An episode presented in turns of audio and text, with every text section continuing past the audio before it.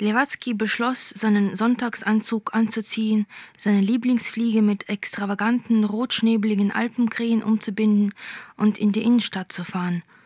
Was zu tun war, war klar. Einen Spazierstock besorgen, in eine anständige Konditorei gehen und Torte essen, bis ihm ein stechender Schmerz in den Kiefer fährt, bis er spürt, er lebt und er lebt gar nicht schlecht. Während er sich anzog, traf er noch eine Reihe von Entscheidungen. Er würde die Kellnerin wie aus Versehen berühren, sollte sie hübsch sein. Sollte ihn ein Kellner bedienen, würde er ihm ein Bein stellen.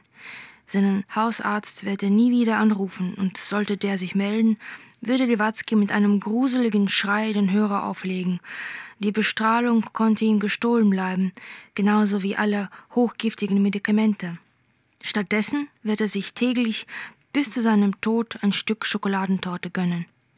Jawohl, sagte Lewatzki zum Spiegel, spuckte in die Hand und glättete die einzige dünne und ziemlich lange Haarsträhne, die er noch hatte, Richtung Nacken. Wie er nur ohne Spazierstock durchs Leben hatte gehen können. Kein Wunder, dass er hinkte, mit Gehstock wäre ihm das niemals passiert. Ich brauche dringend einen Stock mit Silbergriff, dachte er, während er den Platz der Freundschaft überquerte mit einem Silbergriff, in dem die Abendsonne spielt. Mein Gott, was habe ich alles in meinem Leben verpasst? Seine Laune besserte sich mit jedem Pflasterstein, den er hinter sich ließ. Hin und wieder blieb er stehen und wischte sich den Schweiß aus dem Gesicht. Er lehnte sich an die Ampelmasten, während er auf Grün wartete. Die Unterführung mied er. Um die Zigeuner und Zeitungsverkäufer machte er einen Bogen. Die übrigen Menschen traten vor ihm, Luka Lewatzki, Professor der Zoologie, auseinander, weder respektvoll noch voller Ekel, sondern mechanisch wie das Blut vor einer Nadel in seiner Bahn. Die Kosmonautenstraße gähnte ihn mit zwei Reihen alter Platanen an, die zum Herzen der Stadt führten, zu den Läden mit den unentbehrlichen Artikeln, dem Silberstock, den Hemden, den schneeweißen Taschentüchern und einem modischen Bowler. Ich werde noch zum Modenarren, dachte Lewatzki und ballte vor Wonne seine faltigen Hände in den Hosentaschen zu Fäusten. Er spürte, dass eine Träne in ihm hochstieg, rund und groß wie eine Taucherglocke. Schweißüberströmt setzte sich Lewatzki in ein Taxi. Bis ans Ende der Straße bitte, sagte er zur erhobenen Augenbraue des Taxifahrers im Rückspiegel und lehnte sich mit einem pfeifenden Seufzer zurück.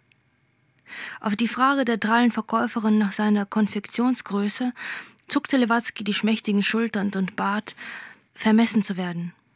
Diesen hervorragenden Anzug, den ich trage, habe ich kurz nach dem Krieg in London beim königlichen Ausstatter in Auftrag gegeben für das 42. internationale Ornithologentreffen, sagte Lewatzki mit ausgebreiteten Armen.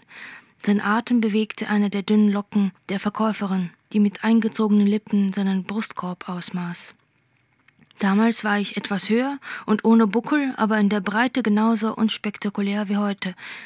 Die Verkäuferin befeuchtete ihren rechten Zeigefinger und begann in einem Katalog mit Modellen zu blättern.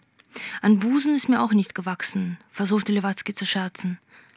Welche Farbe soll der Anzug haben? Fragte die Verkäuferin, ohne Lewatzki eines Blickes zu würdigen.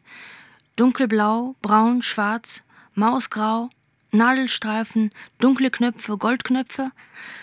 Dunkelblau und dunkle Knöpfe, bitte. Und das Futter? Weinrot, natürlich. Die Verkäuferin verschwand auf klappernden Absätzen hinter eine Tür und tauchte kurz darauf mit einem dunkelblauen Anzug und einer älteren Kollegin auf. Diese erklärte Lewatzki, dass die modernen Anzüge kein weinrotes Futter hätten, sondern ein dunkelgraues oder altrosa. Altrosa wäre schick, dunkelgrau geschäftsmäßig. Dann nehme ich Altrosa, sagte Lewatzki, der früher in dieser Situation rot angelaufen wäre, früher als er Menschen, die früher zu sagen pflegten, grässlich fand. Lewatzki kaufte außerdem ein paar Hosenträger, einen beigefarbenen Schal aus irischer Schurwolle, einen dunkelblauen Seidenschal mit Schaukelpferdmuster, eine Seidenfliege mit leuchtend roten Gimpelmännchen auf schwarzem Hintergrund, eine Seidenfliege mit englischen Rosenseeschwalben und Ankern, sowie zehn weiße Taschentücher mit einem unleserlichen Monogramm, das aus lauter Schnörkeln bestand. Das Bedürfnis, im Luxus zu sterben, in dem er nie gelebt hatte, breitete sich in Lewatzki wie ein Scheunenfeuer aus. Es wuchs in ihm und verschlang die Angst vor dem Tod, das plötzliche Bedürfnis nach Luxus nahm Lewatzki jeglichen Respekt vor dem Ernst der Lage und degradierte seine vom Krebs angeknabberte Lunge zu einer Belanglosigkeit.